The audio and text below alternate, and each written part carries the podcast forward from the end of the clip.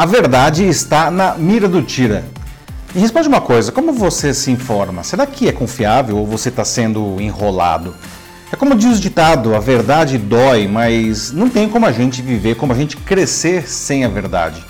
Infelizmente, muitas pessoas estão levando a sua vida baseada em mentiras porque elas acabam sendo mais confortáveis. Né? A gente acredita no que a gente quer acreditar. Só que isso não é sustentável. A mentira tem pernas curtas, diz o outro ditado. O problema é que tem gente que lucra com essas mentiras e por isso combate a verdade. E muitas pessoas estão caindo como um pato nisso. Mas surge então a pergunta que interessa absolutamente todo mundo: como encontrar algo em quem a gente possa acreditar? Eu sou Paulo Silvestre, consultor de mídia, cultura e transformação digital, e essa é mais uma pílula de cultura digital para começarmos bem a semana, disponível em vídeo e em podcast. Na semana passada eu publiquei um vídeo sobre deepfake, uma tecnologia que está se popularizando e que cria vídeos absolutamente convincentes de pessoas fazendo e falando coisas que nunca fizeram. A gente não pode mais confiar nem nos nossos próprios olhos. Não? O vídeo ficou o dia inteiro na home do Estadão e provocou um ótimo debate no LinkedIn. Se você não viu, vou deixar o link aqui nos comentários. Sério, veja, todo mundo precisa saber disso. Mas enfim, lá pelo final do vídeo eu expliquei que o melhor caminho para a gente se proteger de mais essa arapuca feita para nos enganar é buscar nos informar é, em uma imprensa de qualidade. Não? E muita gente argumentou que a mídia também não é confiável, né? ela é vendida, ela é falha. E essa desconfiança vem crescendo cada vez mais graças aos ataques de governantes autoritários em todo o mundo que afirmam que o jornalismo é um artigo em extinção. Né? Tá aí um ótimo debate para a gente fazer agora. Bom, o jornalismo ele não vai se extinguir. Né? O ser humano ele tem a necessidade insaciável de sempre se informar. O problema é que as pessoas estão se informando cada vez mais em fontes ruins. Por exemplo, WhatsApp e Facebook. E eles são ruins porque qualquer um pode colocar qualquer barbaridade ali travestida de notícia.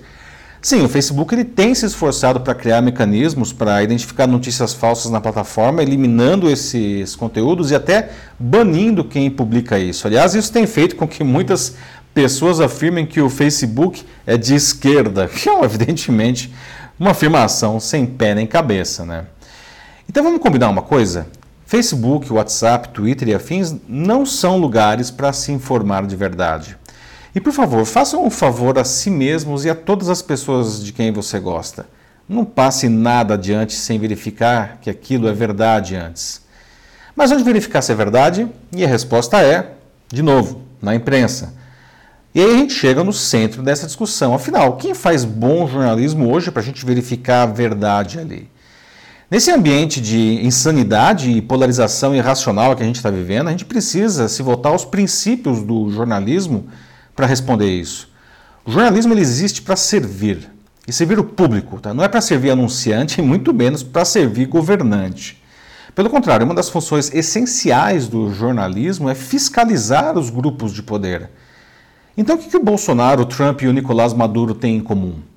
Todos eles são presidentes autoritários que sabem que precisam combater a imprensa para se perpetuar no poder, porque a imprensa é uma pedra no sapato desses caras, né?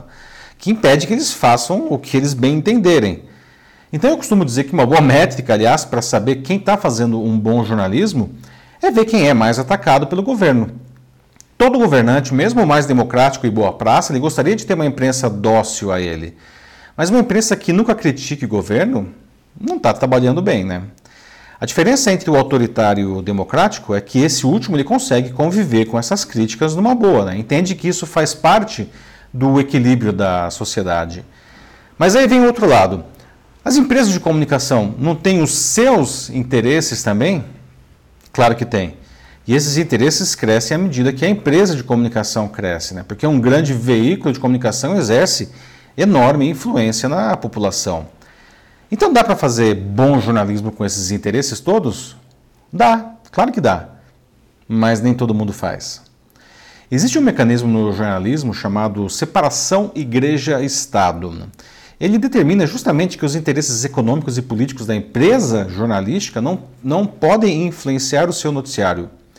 Em outras palavras, se o veículo ele tiver que noticiar algum podre, ele vai fazer isso mesmo que seja contra um anunciante importante ou até um político que a empresa esteja formalmente apoiando em uma eleição. Mas ainda vai perder o anúncio do governo daquela grande empresa? Eventualmente vai. Mas se o trabalho jornalístico estiver sendo bem feito, sai um anunciante e entram 10, tá? Aliás, entram outras formas de financiamento do negócio que são mais alinhadas com a realidade atual, que é a dobradinha a assinatura de publicidade que está morrendo. Mas, de novo, isso só acontece quando o veículo de comunicação está a serviço do seu público. Relevância e credibilidade são as principais moedas do jornalismo. Sem elas, não há público. E sem público, não há nada. O que mata um veículo não são as bravatas aí de um governante medíocre não é a publicidade governamental que deixa de entrar. O que mata um veículo é quando o seu público vai embora.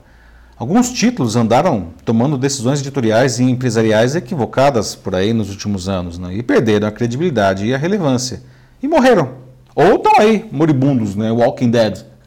A boa notícia é que estão surgindo outros veículos que fazem a coisa certa, que ajudam as pessoas a tomar as melhores decisões buscando a verdade. Né? E fazem isso com apurações de qualidade, com ética, com seriedade e, se necessário for, com combatividade. E não fazem isso só da porta para fora, não, tá? Fazem isso também no seu cotidiano empresarial dentro de casa. Aquela mídia que simplesmente empacota o noticiário irrelevante para atender interesses que não são os do público, essa aí está cavando a própria cova. Então quer dizer que os bonzinhos sempre acertam? Claro que não, né, gente? Né? Não existe empresa perfeita porque ela é feita de pessoas e pessoas eventualmente falham. Mas se o trabalho é feito com seriedade, há muito mais acertos que erros e não o contrário.